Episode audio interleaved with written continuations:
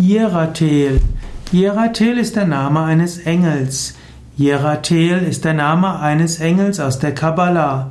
Es gibt 72 wichtige Engel aus der Kabbalah und dazu gehört auch der Engel Jeratel.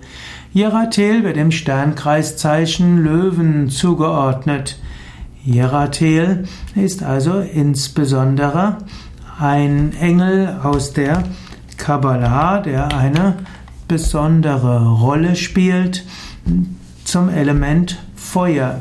Jeratel gehört zum Element Feuer zum und ist damit auch das Thema des Durchsetzungsvermögens. Jeratel steht für lichtvolle Kommunikation.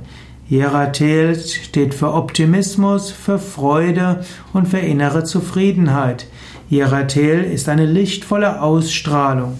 Jeratel ist auch Glück. Jeratel ist daher besonders gut für Schriftsteller und Redner, die eine Ausstrahlung, ein Charisma brauchen. Jeratel hilft auch, dass man mit anderen sich gut verbinden kann. Jeratel gilt als Schutzengel für alle, die zwischen dem 2. und dem 6. August geboren sind. Jeratel also ein Engel des Löwen.